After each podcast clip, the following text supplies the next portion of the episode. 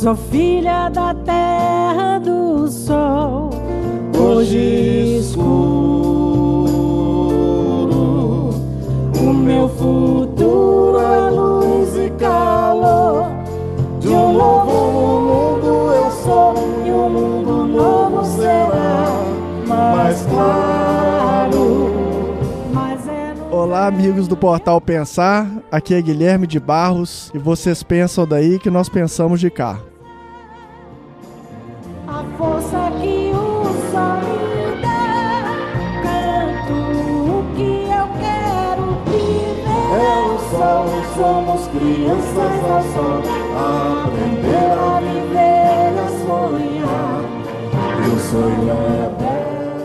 Estamos iniciando aqui, pessoal, a gravação de mais um episódio do Pode Pensar e nós temos coisas muito bacanas. Estou aqui no Rio de Janeiro curtindo um dia delicioso com o pessoal aqui do Grupo Espírita Paulo de Tarso.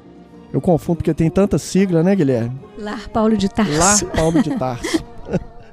Fala, Gui, meu xará, se apresenta aí pro pessoal. Olá, eu sou Guilherme, do Lar Paulo de Tarso, É o Gui Malta. Guimalta, E do Solar Meninos de Luz. que é a outra sigla, que é a obra social do Lar Paulo de Tarso. É, eu sou a Yolanda, mãe do Guilherme, da Isabela, de todo mundo, uma porção de coisa. Aqui, cheio de amigos aqui. E a fundadora de um grande projeto que nós vamos contar a história, né, dona Yolanda? É, é isso aí. Fundadora, é presidente, junto a meus filhos e muitos amigos e voluntários. Bacana. E estamos aqui com a filha de dona Yolanda também. Eu sou a filha, Isabela Maltaroli, e desde o início estamos juntos fazendo lar, fazendo solar e nos divertindo. E do Portal Pensar aqui junto conosco. Rafael, muito feliz de estar gravando esse podcast especial com amigos tão queridos do meu coração. Era um sonho nosso contar a história do Solar. E hoje a Dona Yolanda, o Gui Malta, a Bela e todos os os- nossos outros irmãos aqui vão contar pra gente a história desse movimento tão lindo, tão especial. Creio que todos vão gostar, certamente. Venho do sol, a vida inteira no sol. Sou filha Estamos aqui com uma turma de amigos, né? Sempre que a gente está reunido aqui agora no Rio, tem uma turma junto vibrando, junto conosco e creio que a gente vai ter umas fotos aí no post. Vocês confiram, tá ok? E nesse episódio de hoje, pessoal, a gente vai falar como que a partir de um evento traumático, né, uma família soube iniciar um projeto, aproveitar uma oportunidade para criar uma instituição que afeta a vida aqui de mais de 5 mil pessoas na comunidade, atende mais de 400 crianças. E é um trabalho muito lindo que eu tive a oportunidade também de conhecer pessoalmente. A gente vai falar um pouco de como aconteceu esse encontro nosso com a turma aqui do Rio. Né, o Rafael já é de Niterói, mas a gente teve uma extensão muito interessante que nós vamos relembrar. Vamos falar sobre pedagogia espírita, sobre como a providência divina protege, ampara e direciona todos esses trabalhos. E vamos contar também que a turma aqui conta com a ajuda até de um mago.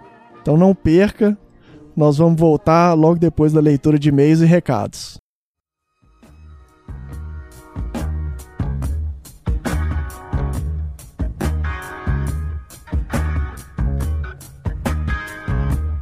Olá, amigos ouvintes. Aqui quem fala é o Neto. E hoje trazemos o recadinho do amigo Marcos, do Instituto Pietro Baldi.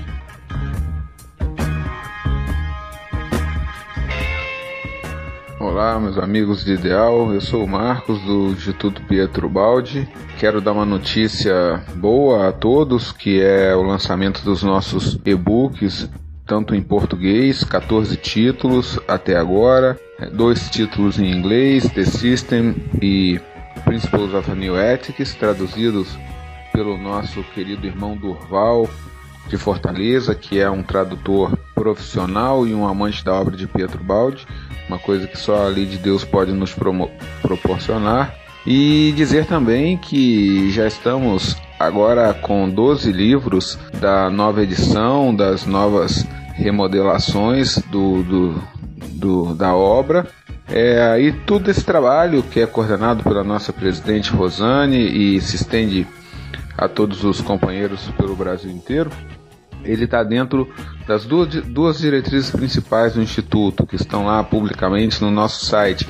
Uma delas é a garantia de acesso universal à obra, independente de questões econômicas, sociais, filosóficas, quaisquer que sejam.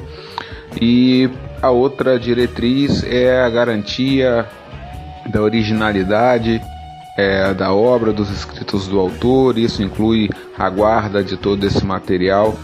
Então é isso, convidamos todos a trabalharem conosco, precisamos sempre de trabalhadores de auxílio para que essa obra chegue aos herdeiros espirituais, como o próprio Pietro Baldi é, previu. Um abraço a todos e fiquem em paz. Muito obrigado, Marcos. Um grande abraço. Também temos o recadinho da nossa irmã Adriana.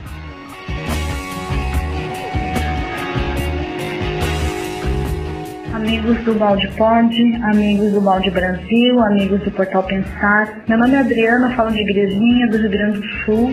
Estou mandando um abraço para todos os amigos de Balde, para todos os amigos que estão ouvindo este áudio. E hoje eu estou muito feliz porque recebi uma encomenda muito especial.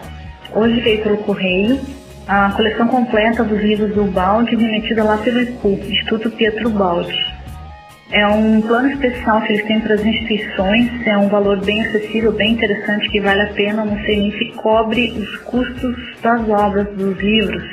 E é bem interessante, vale a pena ter na nossa casa espírita essas obras para disponibilizar na nossa biblioteca, assim como as obras do Chico, as obras do Divaldo, as obras do Allan Kardec aparelhar bem essa biblioteca aí para oferecer uma boa, uma boa leitura, uma literatura aí de qualidade para os nossos frequentadores. E também para os estudantes da casa, né? A Casa Espírita está sempre estudando. Nós estamos sempre estudando, todos nós dentro do Espiritismo, a gente já entendeu que a gente tem que estar sempre estudando. Então, nada melhor que adquirir esses livros e deixar esses, esses ensinamentos aí do Pedro Balde na nossa alma deixar esse tesouro que é a obra do balde entrar para o nosso coração, entrar pela intuição, pelo canal da intuição, porque não é um processo mental, não é um processo do intelecto. Ele não vai te convencer pelo intelecto, ele vai entrar na tua alma, vai te convencer ali pela ressonância. Então, amigos, fica a dica entre as obras do balde. Um grande beijo em todos que estão ouvindo.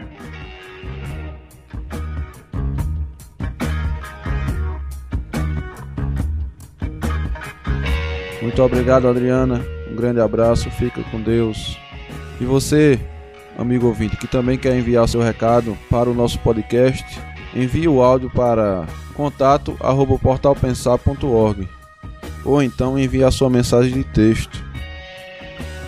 Também queremos mandar um abraço aos nossos queridos amigos ouvintes que curtem o nosso trabalho lá no Facebook, que compartilham o nosso podcast, em especial para o Luiz Otávio Mendonça, o José Elisandro, a Ana Maria, Natália Malheiros, Sueli Oliveira, Billy Arruda, Evelyn Pipas e a todos vocês que curtem e compartilham o nosso podcast. Vamos agora para o nosso episódio. Um grande abraço a todos e sempre com Deus.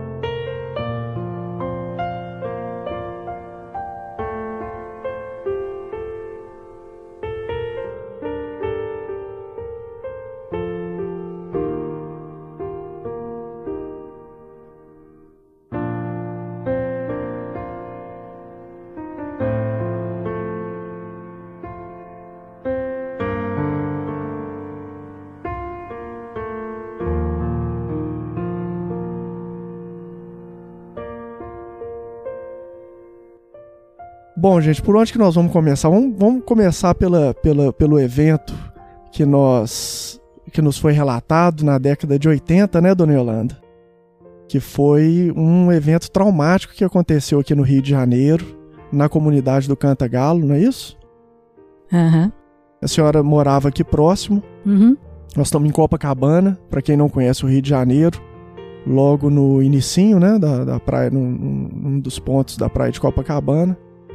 E a rua que dá entrada aqui pro morro do, do Cantagalo. Conta pra gente um pouco aí o que, que aconteceu e como é que foi esse, esse episódio.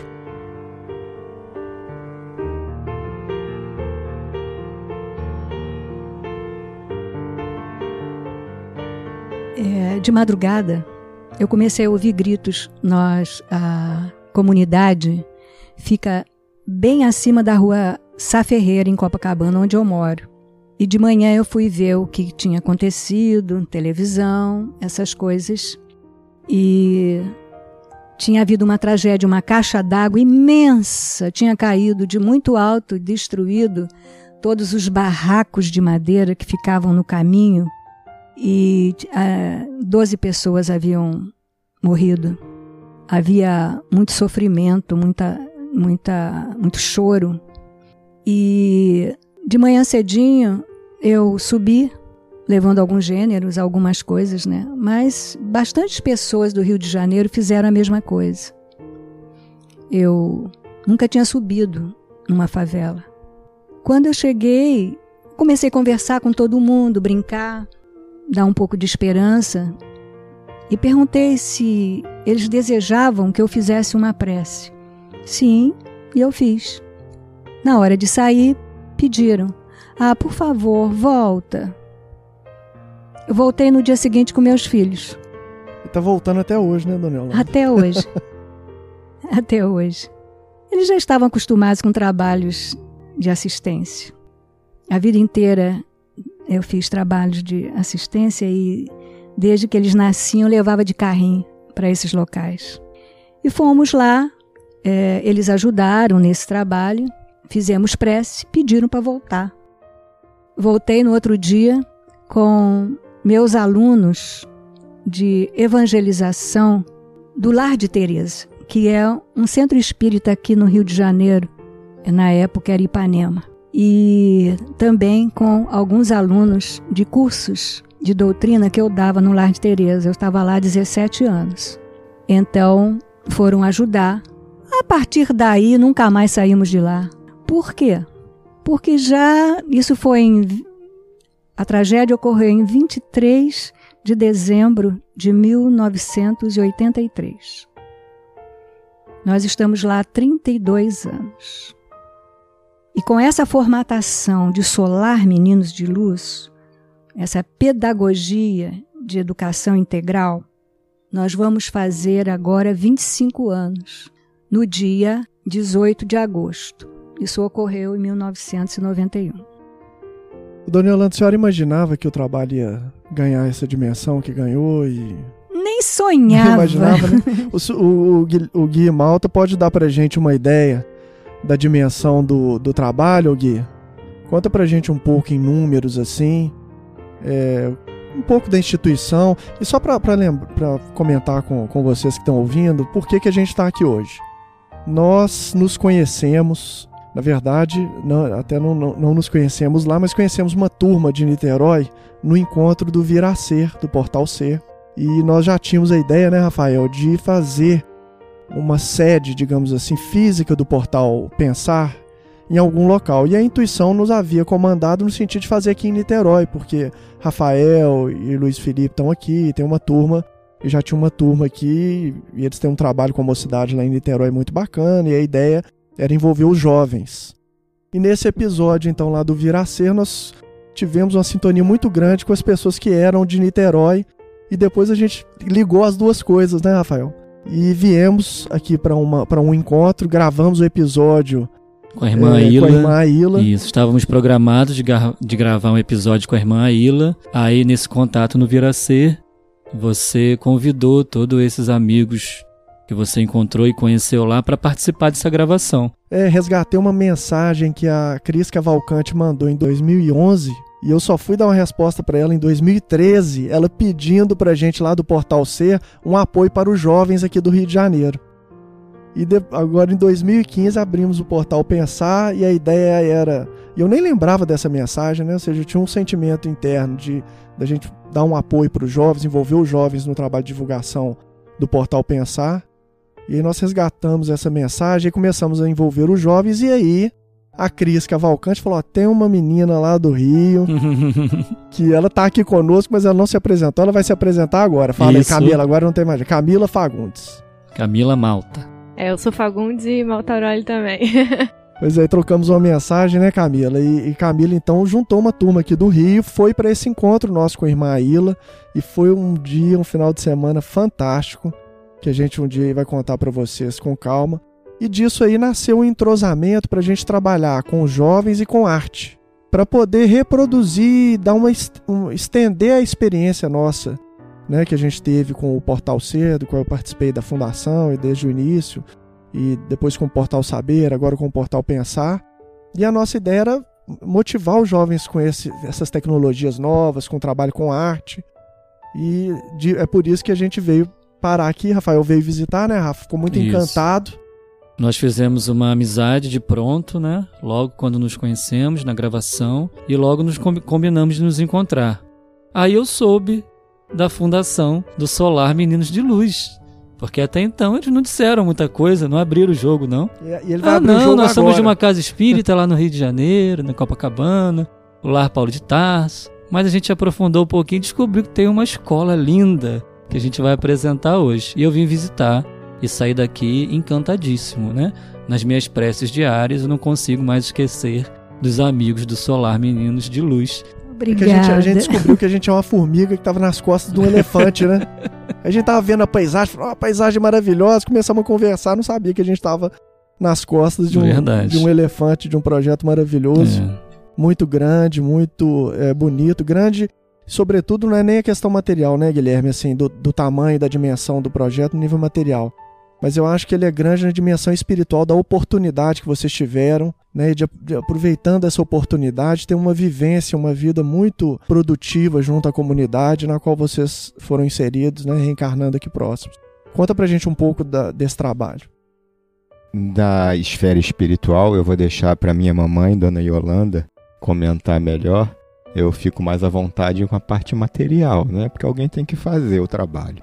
Bom, o solar hoje é, ocupa 4.500 metros quadrados, atende a 400 crianças dos 3 meses de idade aos 18 anos, da comunidade do Pavão, Pavãozinho e Cantagalo, que hoje tem em média 16 mil pessoas.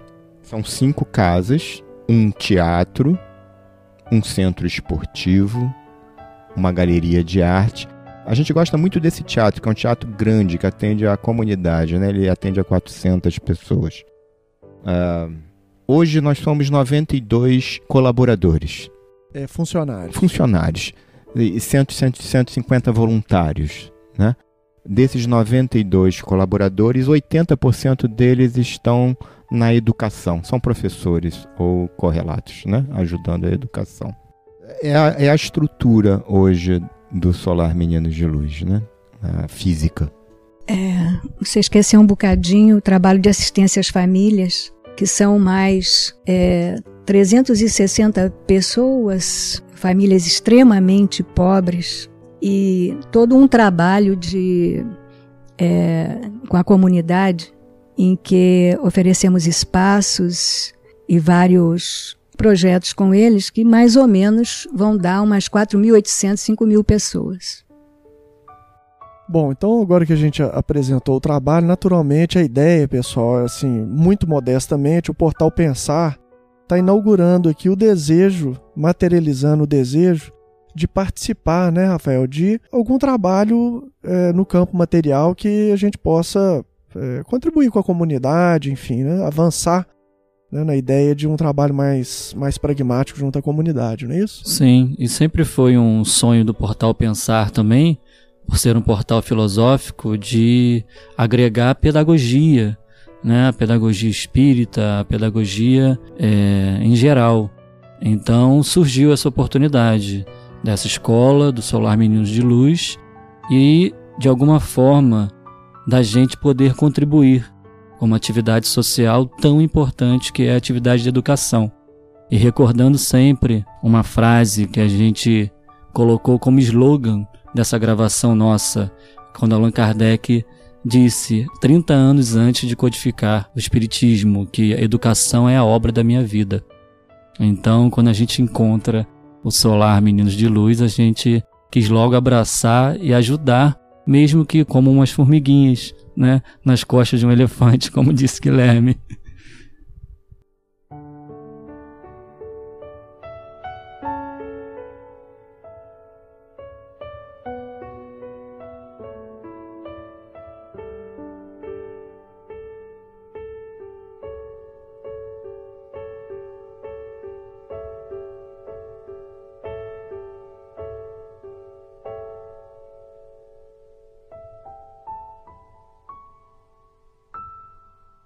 É importante a Isabela comentar para a gente agora sobre o funcionamento do Solar Meninos de Luz. Como ele funciona como escola, a, a estrutura é, é, pedagógica, é, a relação com a comunidade.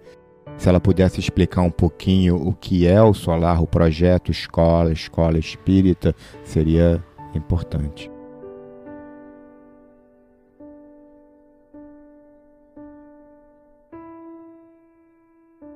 O trabalho de educação do solar, ele se divide em três programas. O propriamente educacional, a gente chama programa de educação integral, que compreende o trabalho com a criança a partir dos três meses de idade, estudando em tempo integral entre 9 e 10 horas é, diárias. E é uma educação que envolve essa criança de todas as maneiras que possam garantir a ela um bom desenvolvimento para o futuro, para a sua vida. É, são ferramentas que ajudam no desenvolvimento harmonioso dela. Então, a criança necessita desde a primeira infância, e por isso a gente pega a partir dos três meses de idade, um trabalho de estimulação muito amoroso. Então, esse é um cuidado que nós temos lá na creche, que ela seja muito acolhida, com muito carinho.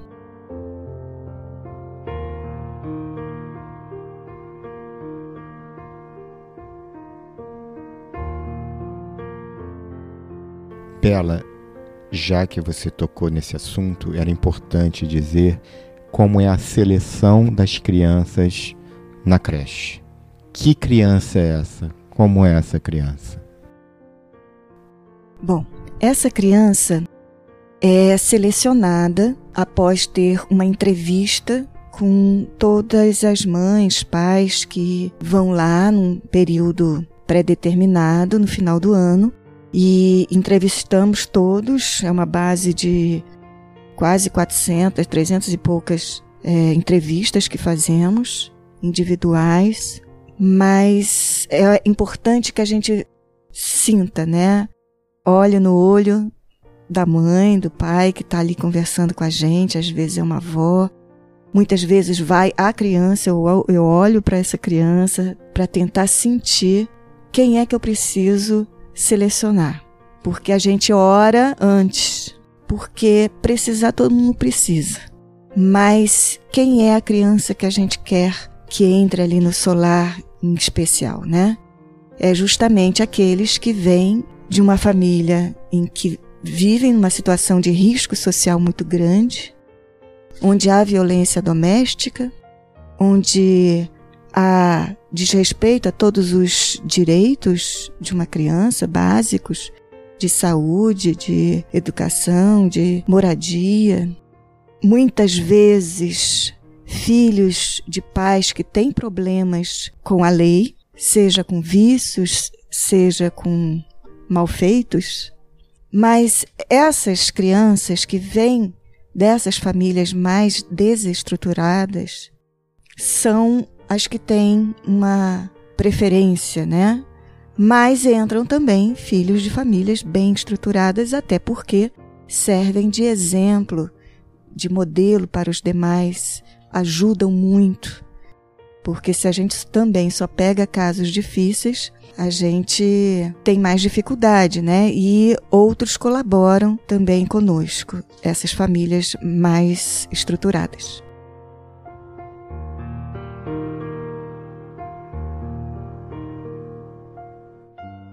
Há uma quantidade muito grande. Não conseguimos pegar todos, mas aqueles que pegamos, a gente fica muito feliz. Qual é a demanda né? que deixa de ser atendida, Bela, mais ou menos? Vocês têm uma noção? A gente pega, por exemplo, esse ano foram 370 inscrições. Tivemos 40 vagas entre a escola toda. Novas, né? Quase todas para a primeira idade que são os bebês, né? Vocês conseguem atender então cerca de 10, 15% da demanda, na média. Isso. Eles ficam 18 anos na instituição, em horário integral, 10 horas por dia, de segunda a sexta-feira. É interessante, né, que é uma formação em termos de recursos, né, Guilherme? Ela vai, na verdade, custar aí, se ela fica dezo... quantos anos? 12? 18 anos. 18, 18 anos. anos, né? Em valores atuais, né? É um, um investimento enorme, né? Muito sem, grande. Sem Vou fazer precisar... esse cálculo daqui a pouquinho para é, você. Depois a gente... é do berçário até o ensino médio e com encaminhamento a universidades e empregos.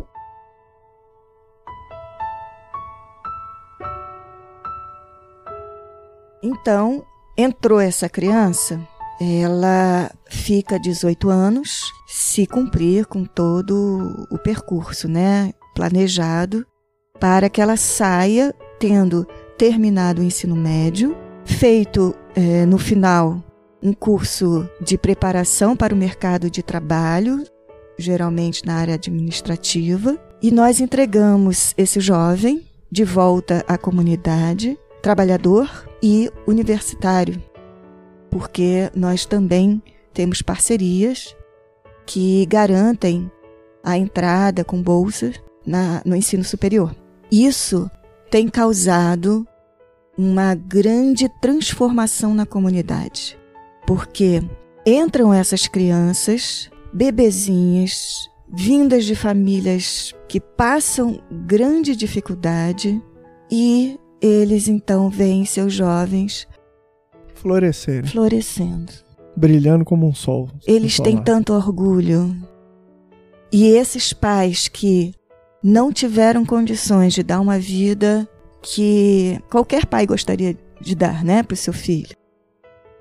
Quando eles veem os seus filhos sendo aplaudidos pelos trabalhos que eles realizaram, pelo curso que está realizando, pela faculdade, é, eles ficam muito emocionados, muito agradecidos.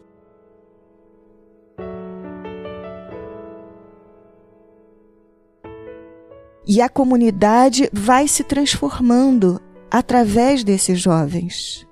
Porque a gente começa pela criança, mas a gente quer atingir, na verdade, a comunidade como um todo. E daí a gente faz um trabalho com a família. Esse é o segundo programa. É o programa Família, Educação da Família, né?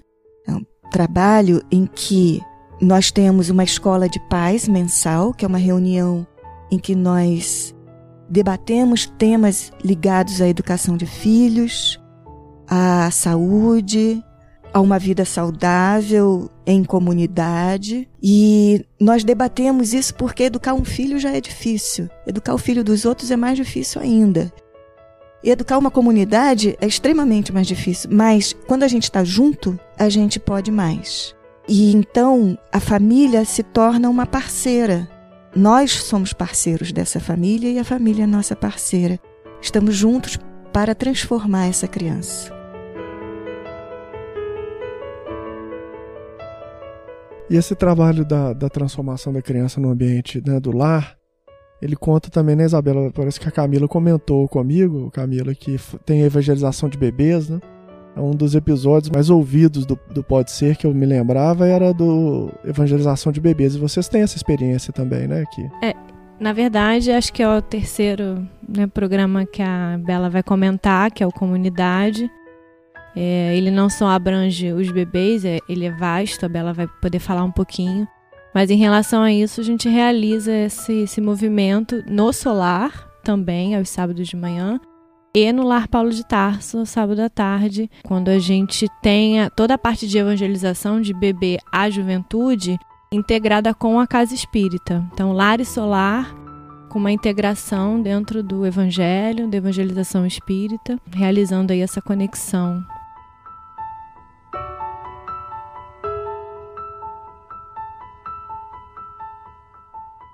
Bom, mas essa transformação ela não se dá magicamente. Ela exige um bom investimento, né? Nós, então, buscamos dar uma excelência dentro de nossas possibilidades na educação formal, do berçário ao ensino médio, Estamos buscando tecnologias novas, inclusive neste ano, ano buscando é, realizar também com os jovens, porque isso já era realizado com os mais novos, a pedagogia de projetos para que eles aprendam a ter maior autonomia, aprendam a realizar suas pesquisas, serem empreendedores, utilizando o tablet como uma ferramenta audiovisual para que eles possam ter um dinamismo maior né, nesse ensino, fazendo grêmio estudantil para que eles possam exercitar o seu lado político, a participação deles na sociedade, um trabalho dos meninos solidários que eles aprendem desde pequenos, eles terão que cumprir horas anuais, 30 horas anuais de trabalho solidário seja internamente no solar, seja na comunidade em que eles vivem ou em instituições externas, para que eles possam ser agentes multiplicadores desde pequenos. E também temos, além do ensino formal, que a gente se esmera a cada ano para melhorar sua qualidade, nós temos as três refeições, porque de barriga vazia ninguém consegue nada, né? Então eles têm o lanchinho da manhã, o almoço, lanchinho da tarde, uma comidinha balanceada. Bela, é, lembrando os nossos números, né? São 1.400 refeições por dia servidas no solar.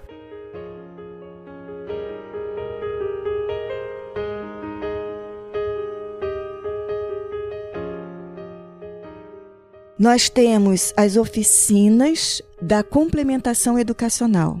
Então, as oficinas do horário de complementação educacional, eles têm esportes com jogos de quadra, eles têm xadrez, yoga, capoeira, eles têm teatro, teatro de improviso, balé, sapateado, dança de salão, futebol, basquete, vôlei, coral, percussão.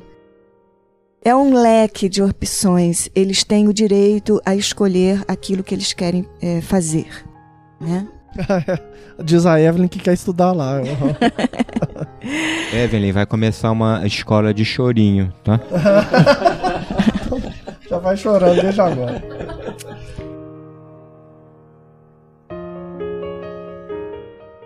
Então são oficinas artísticas, culturais, eles têm atendimento médico dentário é, e psicológico também, e a evangelização. Portanto, a gente cerca eles de todas as maneiras para que eles possam ter um desenvolvimento mais harmônico.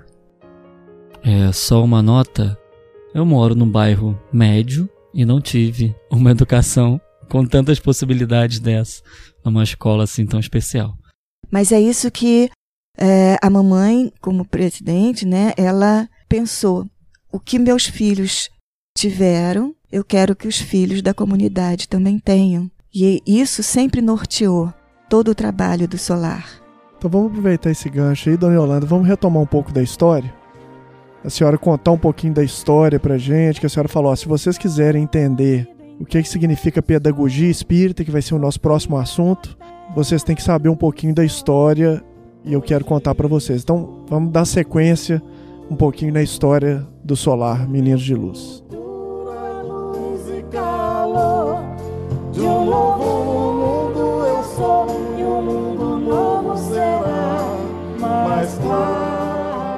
Nós achamos no solar que falar um pouco da história do solar é fazer com que se compreenda que os pequenos serviços que se fazem quando somos chamados a algum palco da vida por Deus são embrionários de um trabalho que nós nem imaginamos. É muito importante que um pouquinho da nossa história, se vocês querem compreender a pedagogia, nós pudéssemos ter oportunidade de falar um pouco. Não vamos contar a história toda, porque é uma história de 32 anos. Não. Não fiquem preocupados. Mas há algo que, se, se vocês acharem bom, a gente precisa completar um pouco para vocês compreenderem como nós chegamos a isso. Não havia a ideia de fazer nenhuma escola, nada.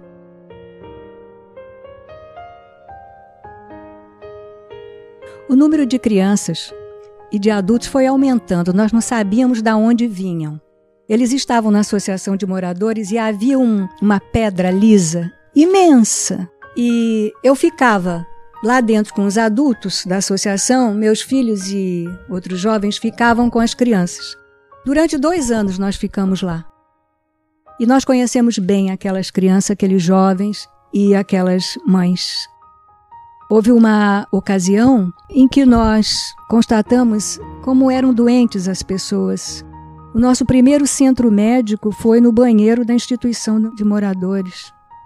Nós entrávamos, lavávamos tudo, levávamos uma tabuinha e uma toalha branca, colocávamos uma cadeira de um lado, outra no outro e levávamos muitos médicos.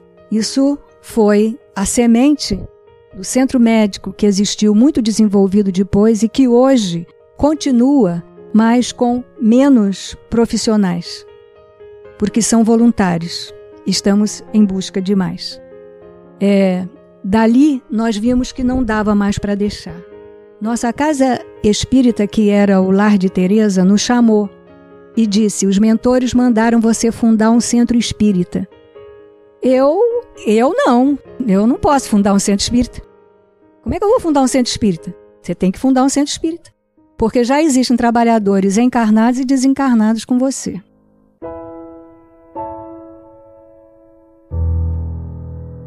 Fundamos o Centro Espírita. Aliás, vimos que ele já estava fundado na casa da minha mãe, Brígida Lopes Ascension Maltaroli. Porque lá havia já o estudo do Evangelho. Culto do Evangelho que o Espírita faz tanto, né? Toda semana. E havia muita gente lá. Se como é que eu não vi isso antes? Dali começamos a fazer reunião pública e cursos. Virou Centro Espírita. Dali de Ipanema ele passou para Copacabana, depois passou para outro lugar, para outro lugar. Hoje está na rua Souza Lima, 433, que é em Copacabana. E eles disseram que era para fundar o Lar Paulo de Tarso porque ele seria a base espiritual, financeira, de apoio, de voluntariado para esse trabalho. Então, todo esse pessoal começou a ir para lá, eu convidei também. O trabalho era tanto, até porque nós somos professora e eu tinha meu trabalho profissional o dia inteiro, era bastante difícil. Mas a partir daí, se assim, não dá mais, nós temos que fazer esse trabalho diariamente. Buscamos Paulo de Tarso sempre. Nós fomos abrindo mais turmas até que vimos que eles estavam chegando à alfabetização. E agora? E agora? Como é que nós vamos fazer o que hoje, para falar mais fácil agora para vocês que são novos, hoje se chama Fundamental 1, né? Era a partir da alfabetização até o quinto ano, naquela época. E nós então começamos a trabalhar nessa ideia e não conseguimos que as escolas públicas ficassem com o segundo turno. Nós queríamos ficar num turno com eles e no outro turno ele, eles irem numa escola pública. Não conseguimos, as mães pediram muito e nós dissemos: ah, seja lá o que for, vamos ficar às 10 horas por dia com esses meninos. Criou-se então esse Fundamental 1 e quando chegou a esse período, o que, que nós vamos fazer? Procuramos patrocínios e uma das casas era de da ACESPA, que é a Associação Educacional São Paulo Apóstolo, e nos proporcionaram então mais uma casa em que nós podemos continuar.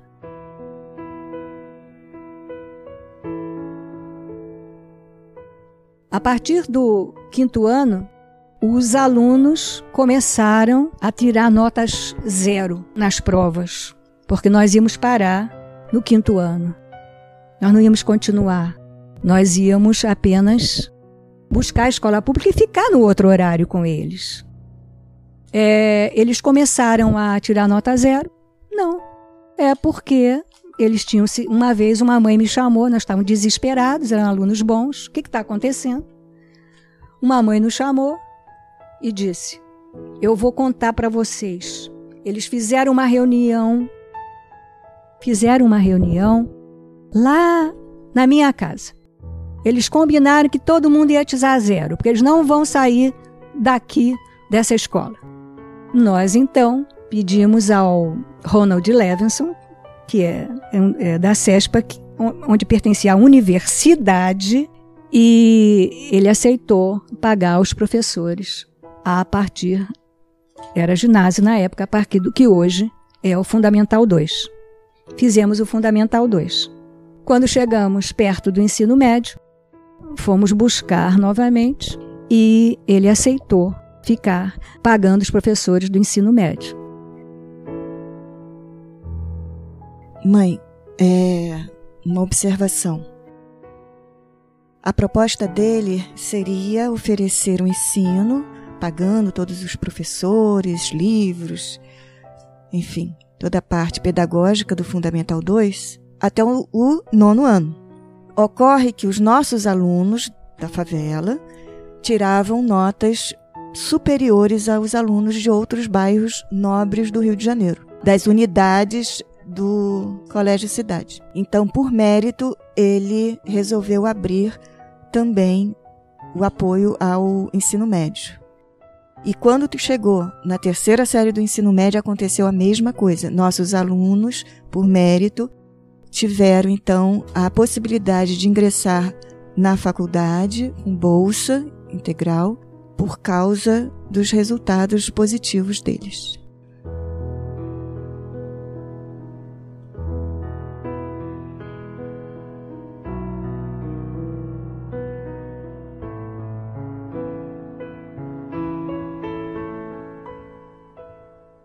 Dona Yolanda, só para a gente medir um pouco a questão da providência, antes da gente falar da pedagogia com mais detalhes, vocês contaram casos assim fabulosos, né, Guilherme? Você tava, vamos, vamos relembrar aqui, em off, vocês estavam comentando alguns casos e eu achei muito interessante porque o solar, ele sobrevive com, como vocês falaram, né? Nunca irá faltar nada, mas também não sobra não sobra nunca, né? Ou seja, é a conta ali, é muito apertado e assim a coisa vai caminhando. Eu achei que os casos que mais refletem isso, que vocês contaram, são os casos de como as casas que hoje são ocupadas pela instituição, que são cinco casas, como que elas chegaram e eu teve dois casos muito interessantes que eu queria que a gente relembrasse aqui. São, são, são cinco casos desses dois, são sensacionais. As casas foram adquiridas de acordo com o crescimento das crianças.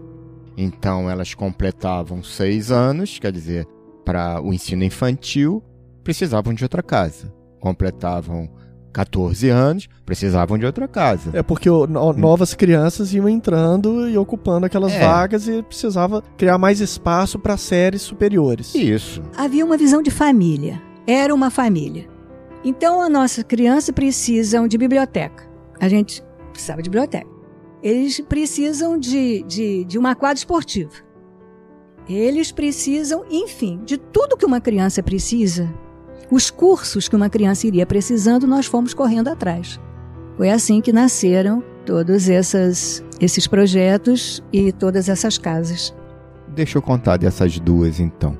Bom, se a gente colocasse, fizesse uma foto aérea de um drone, a gente vai ver as cinco casas juntas, né, contíguas. Mas a gente não pensou assim. Isso é providência Ué, divina. Vocês têm, uma, vocês têm uma imagem de drone já da instituição? Ah, não tem. Não mas tem, não? A gente, mas a gente então tem fica o convite é. aí, quem, quem tiver um drone e quiser vir Opa. aqui fazer um sobrevoo, por favor. Seria muito legal. Cinco casas juntinhas, como foi isso? Um milagre. Que uma foi daqui, outra foi dali, outra Conspiração divina, não temos é, essa explicação, não tem outra resposta. Até porque já tivemos outras casas. E uma delas é esse caso que você perguntou. Está a Isabela é, fazendo a entrevista. Eu estava próximo dela. Das mães, de início de ano. Aparece uma mulata linda. Como a Bela falou, de shortinho, camisetinha. É, Maravilhosa. Né? Sandálias conta, Bela. havaianas. Acontece. E entrou na fila das mães que estavam ali para ser entrevistadas para terem a oportunidade de colocar seu filhinho no solar. Quando chegou a vez dela, ela disse: Oi, você é Isabela? Eu sou. Ah, pois não. Eu sou uma moradora de longos anos da comunidade, toda a minha família, mas eu sou modelo e eu fui muito ajudada na minha vida. E eu fiz carreira na Alemanha. Atualmente eu moro lá. E como eu fui muito ajudada na minha vida, eu queria também ajudar os moradores da minha comunidade. E eu soube que vocês estão procurando uma casa, e a melhor maneira de eu ajudar é entregando minha casa para vocês. Toma, estendeu a mão e ali estava a chave, porque eu já ouvi falar muito bem do trabalho de vocês e eu sei que vocês vão poder realizar esse meu sonho. E eu fiquei de boca aberta. Mas, moça. De boca aberta com a chave na mão. com a chave na mão. Mas não tem contrato? Não, meu advogado procura vocês. Não, tranquilo, pode ocupar, pode ir agora, lá na casa. E assim foi. Agora, gente, eu, eu tô pedindo para contar, porque eles contaram vários casos aqui. Infelizmente, a gente não vai poder contar todos que envolvem a questão material e a providência divina. Nós vamos contar só mais esse agora, que é da outra casa, que é o caso do inglês. o inglês. é, Richardson, um amigo nosso, é, funcionário do BNDES, de férias na Lapa, tomando uma cerveja com seu amigo inglês. Tá, tá num balcão daqueles, né? Um pé sujo, tomando a sua cerveja. Uh, passa um menino de rua e pede um real para ele. O nosso amigo diz: Olha, não dá não, porque ele vai usar para droga. Mas o Richardson deu um pouco mais, eu acredito uns 10 reais pro menino. E tá, menino some. Daqui a pouco volta o menino com uma sacolinha de alimentos e anota o cupom fiscal dos alimentos e entrega pro inglês. Ele pergunta então em inglês, ele ficou é, assim é, assustado porque as informações que ele tinha do Rio de Janeiro eram bem diferentes e do Brasil bem diferentes. E ele disse: Eu quero ajudar crianças do Brasil. Você conhece alguma instituição que a gente possa ajudar, que eu possa ajudar? Há uma semana antes, o Solar estava passando por daqueles momentos que a gente precisava de uma casa em um mês. Em uma semana estava depositado à vista o valor da nossa casa.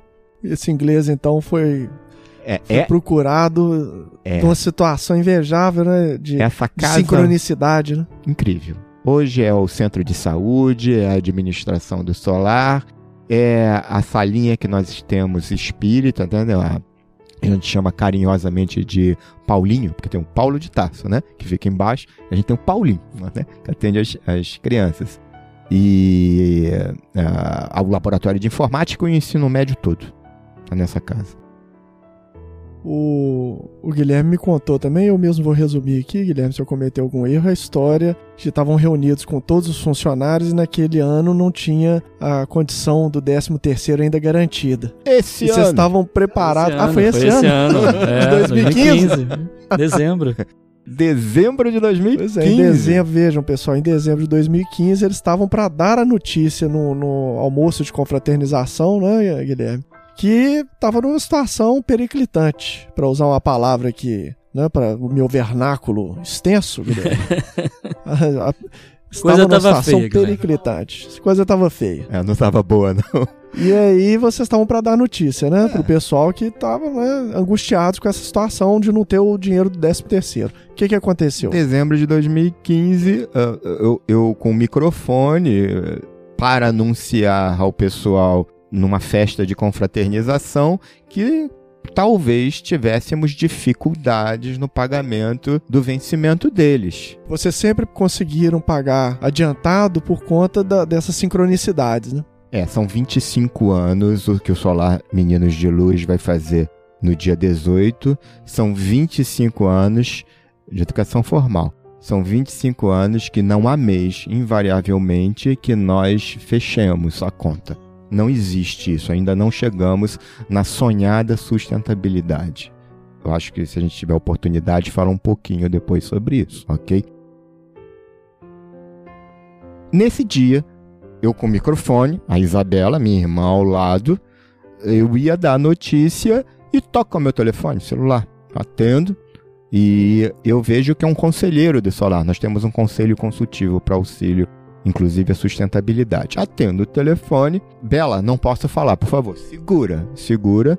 Deixa eu, eu preciso conversar com o Mauro, né, o nosso querido Mauro. E o Mauro diz: "O Guilherme, corre para cá, porque eu tô com o meu patrão e ele quer fazer uma doação para o solar. Eu digo, mas Mauro, eu tô numa confraternização de bermuda, como é que eu vou me mandar daqui a- pra Barra, que no Rio é muito longe, né? Não tenho como fazer isso. Guilherme vem agora, porque pode ajudar vocês. Mas Mauro, agora e desligou o telefone, ok? Ah, não, não, não, não, não foi assim. Daí não desligou o telefone, não. Mas o que, que é isso? Olha, eu acho que vai- é, é significativo. Significa- Significativo quanto? 80 mil. Eu, caramba, a gente precisa de 79.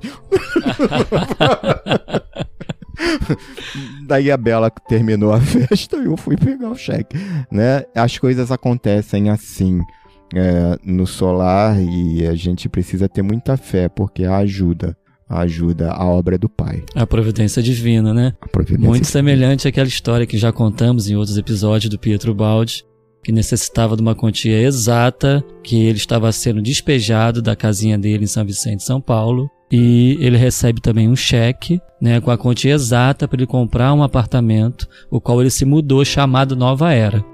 E o Baldi estuda muito bem a questão da providência divina, o mecanismo de atuação da providência divina no mundo e quais são os requisitos para que ela funcione, para que ela haja. E ele diz que é preciso, em primeiro lugar, merecer a ajuda, merecimento. É preciso haver, antes de qualquer coisa, esgotado as possibilidades de suas forças. Acredito que vocês já tenham tido, naquela época, procurado o que fazer para suprir essa necessidade. E ele diz, em terceiro lugar, estar de acordo com suas condições em estado de absoluta necessidade. Em estado de necessidade absoluta. Estavam. Décimo terceiro, gente. Né? Vocês não tinham mais a quem pedir. E no quarto ele diz: pedir o necessário e nada mais. E Todas em quinto as lugar. Opções acima. É, é isso que eu tô, eu tô narrando para que vocês digam pra gente se preencheu essas condições. Em quinto lugar, pedir humildemente, com submissão e fé. E você acabou de falar da fé, importante para esse trabalho, né? E aí a providência age. Então vocês preencheram os requisitos e contaram só três histórias da providência divina agindo, né? Aqui e agora pra gente. Mas nos bastidores nós já ouvimos aí umas 10 pelo menos.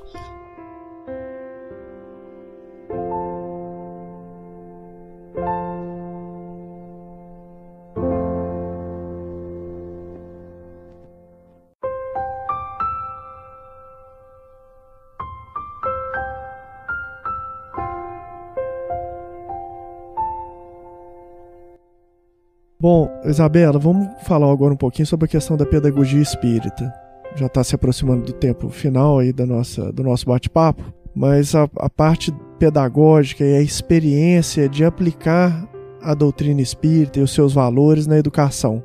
O que, que você pode contar para gente sobre isso? É interessante que quando nós chegamos na comunidade, nós encontramos um cenário assim. A grande maioria é católica, a outra parte é evangélica e poucos são umbandistas, candomblecistas. ou não seguem alguma religião.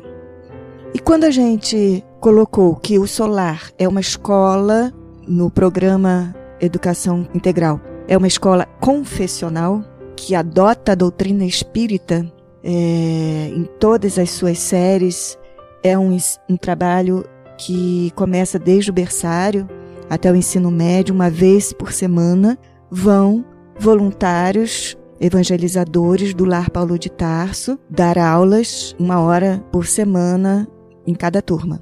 Então nós temos vários evangelizadores, né? São 19 turmas só no programa escolar da educação integral. E no início, alguns pais estranharam. O que mais estranharam era o passe. O passe ele não é obrigatório, são só para aqueles que querem. A evangelização sim, a gente dá a todos. E nós dizemos aos pais: nós aqui damos a doutrina espírita. Não temos a intenção de transformar ninguém em espírita. Ninguém tem que sair daqui espírita. Seria muito bom. Mas não temos essa pretensão de que todos se transformem em espíritas mas transmitimos o conhecimento da doutrina. E vocês que adotam em suas famílias uma outra religião, continuem levando seus filhos a outra religião. É católico que seja o melhor católico. É evangélico que seja o melhor evangélico. Continuem levando, porque religião é algo, é um meio, é um caminho, e ele é extremamente pessoal. Então, essa criança vai se desenvolver com os princípios cristãos, da moral cristã, os princípios da doutrina espírita, e ela mais velha, ela vai escolher o que, que ela quiser, né? E nós não temos nenhum conflito em relação a isso. Houve, num primeiro momento, uma curiosidade de pais, eles eram evangélicos, e eles queriam saber que negócio era esse de passe. E eu disse: Você quer ver? Vem assistir. E ele foi assistir. Falei: Você quer tomar um passe? Quero. E aí ele tomou o passe. É isso? Eu falei: É isso. Ah, eu queria sempre tomar um passe. e isso se espalhou pela comunidade. Nunca mais tivemos problema. Não temos o menor problema em relação ao ensino obrigatório da doutrina espírita no os solar. professores, há um treinamento com os professores, todos eles conhecem a doutrina não, ou não? Não. Eles, cada um tem a sua religião, porém, todo dia, todas as turmas, antes de iniciar seus trabalhos, fazem uma prece, que é uma prece ecumênica, né? Todos iniciam com uma prece, do berçário ao ensino médio. E quando a gente faz reunião de pais na escola de pais, nós também fazemos a prece com todos os pais. E todos comungam conosco sem menor problema. A gente reúne todos os funcionários da administração para nossa prece, né?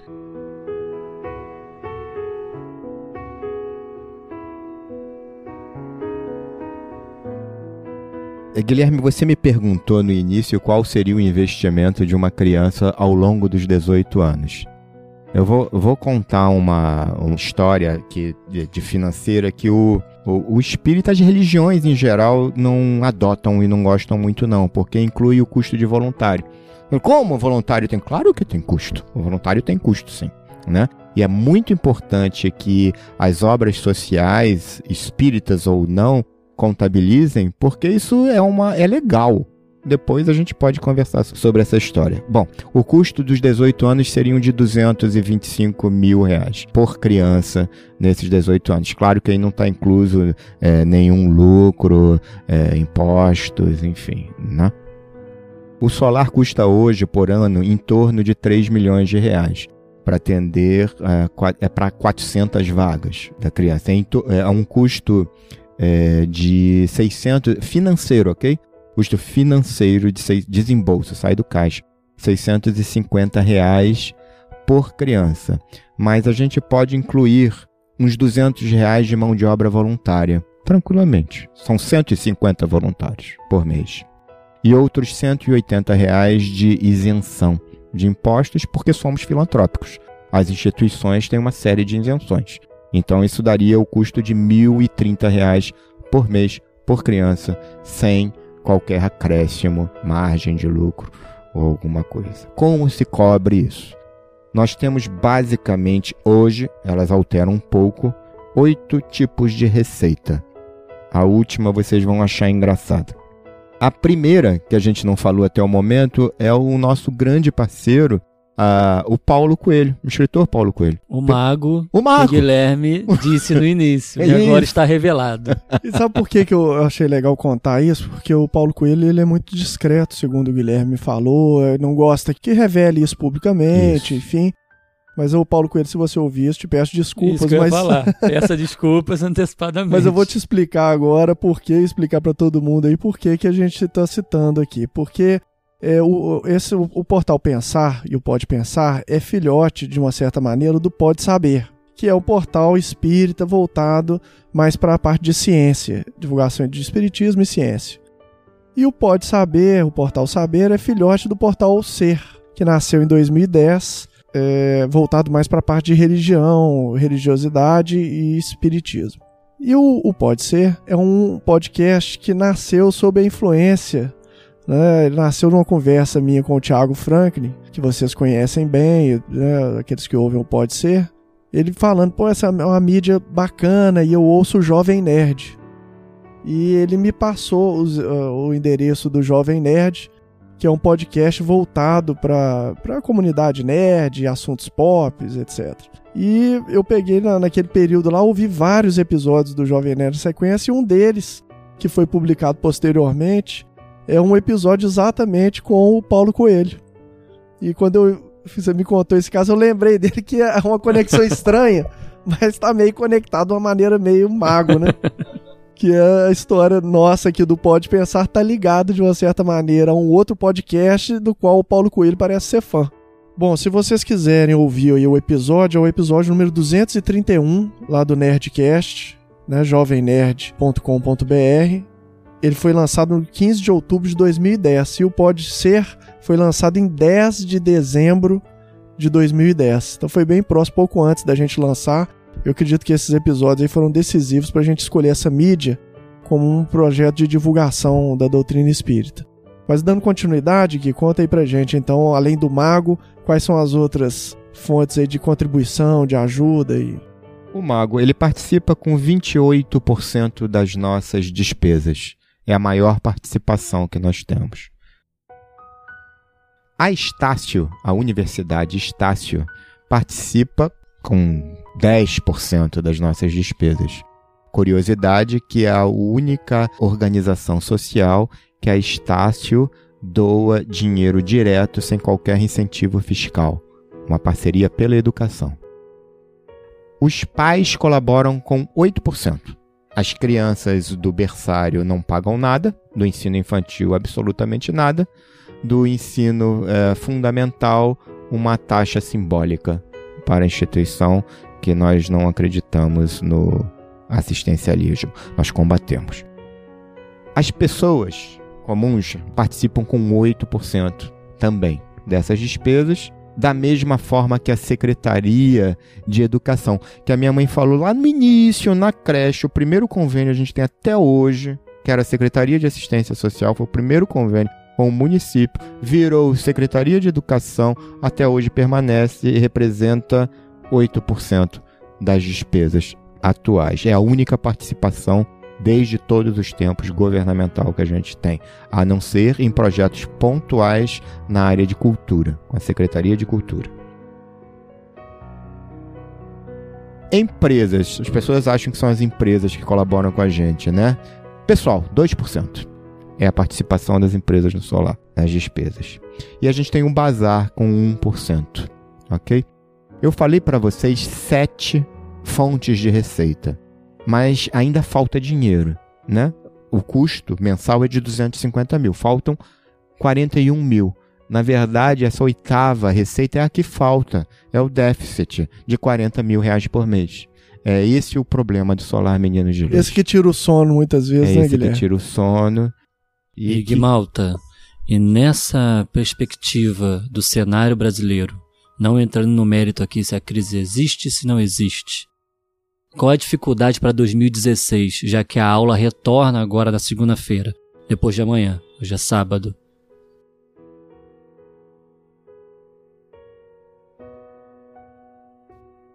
A resposta nesse momento é não sei. Uhum. Porque há um cenário de crise, nós sentimos, Uhum. as organizações sociais Uhum. têm o primeiro impacto, Isso. tanto das empresas como das pessoas. A gente precisa das pessoas, mas eu acredito muito, como o caso do cheque, é, nós temos fé.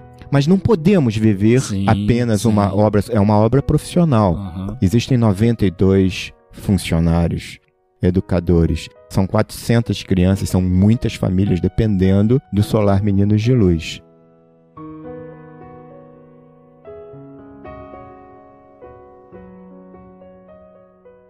Nós temos uma equipe de captação de recursos, de comunicação, de voluntário profissional. Nós precisamos, mas continuamos na crise. Nós acreditamos muito, eu não sei, eu queria que não fosse em longo prazo, não, mas que as pessoas, especialmente os espíritas, pagassem as nossas obras sociais.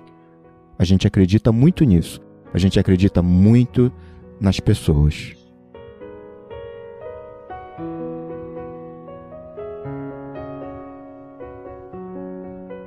As pessoas podem doar pelo nosso site. E existe um canal extremamente seguro para doações mínimas de 30 reais por mês, por cartão de crédito. É o site do Solar, www.menisdeluz.org.br www.menisdeluz.org.br Tem um botão enorme assim, né? Dois. É isso aí, gente. Bacana demais esse bate-papo, né, Rafael? É. E o nosso tempo, infelizmente, chegou ao fim. Fica um gostinho de quero mais. Nós vamos colocar vocês a par do andamento dessa parceria, porque tem muito mais coisa, né? Tem o trabalho aí com jovens, através do Lar eh, Paulo de Tarso. E a gente vai estender essa parceria e muitas coisas vão acontecer daqui pra frente, a gente espera. E vamos fazer igual a Dona Yolanda, viu, Dona Yolanda? A gente planta, como dizem, né? Qualquer tolo sabe contar quantas sementes tem numa maçã. Mas só Deus sabe quantas maçãs tem numa semente. É isso aí.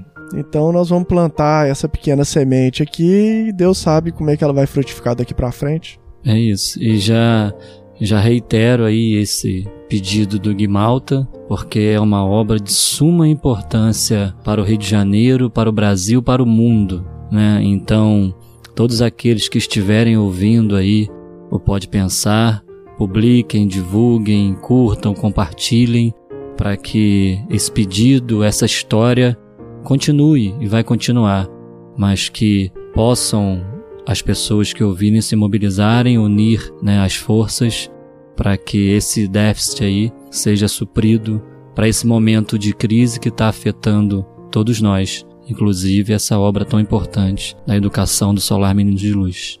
É isso aí, pessoal.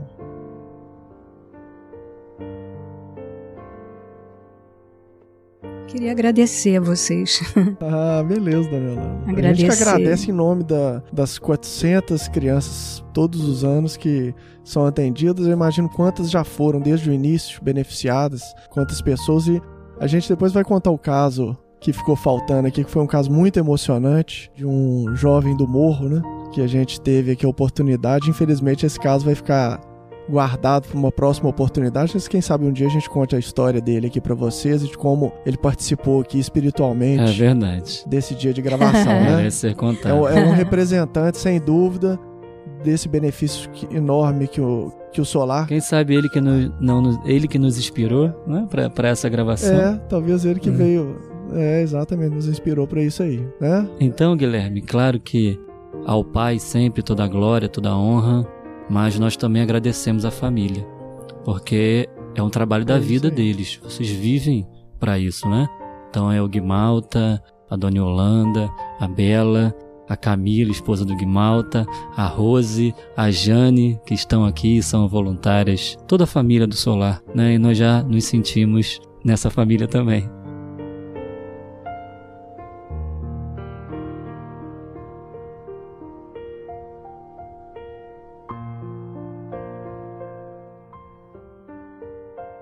Eu queria fazer mais um agradecimento. Isso é do fundo da alma. Queria agradecer às crianças, aos jovens, às famílias, aos moradores da comunidade do Pavão Pavãozinho Cantagalo. Nos ensinaram a amar, nos ensinaram a viver, nos ensinaram a praticar aquilo em que nós acreditamos. Nos ensinaram a sermos fortes. Nos ensinaram que não existe não. Isto, daqui você não passa, essa cidade partida. O que é necessário é um tipo de educação que mobilize todos os sentidos, sem preconceitos, para que eles possam ser como esses meninos de luz. Esses meninos de luz é como se eles pudessem subir no alto de uma montanha e pudessem olhar lá embaixo. Eles vissem o caminho percorrido e eles pudessem, com essa experiência, ajudar toda a humanidade. Começando a ajudar a própria comunidade como exemplos que eles são do que uma educação, uma pedagogia do amor, que acredita no aprimoramento do homem, que acredita em que nós somos filhos de Deus e todos merecemos o melhor, pode fazer. Eles estão realmente fazendo aquilo que Jesus disse que era para fazer: transformar um mundo um campo de paz. Nosso objetivo é trabalhar estas mentes para a pacificação, para a fraternidade, para o amor. E isso esses meninos estão cons conseguindo. Eles estão conseguindo desenvolver consciência, autocrítica, autonomia. Eles estão ensinando isto, sendo exemplos disso para a comunidade. Não existe ninguém perdido. Todos, todos precisamos de uma educação de qualidade.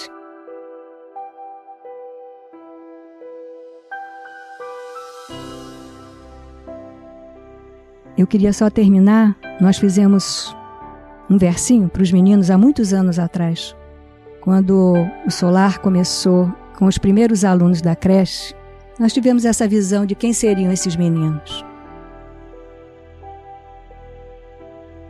Meninos de luz, de sol, de ar, de lar. Meninos sem drogas, sem arma, sem medo, sem fome. Meninos que sonham, que criam, que sabem, que fazem, revolucionários do amor, transformadores do futuro, meninos de paz, meninos de luz.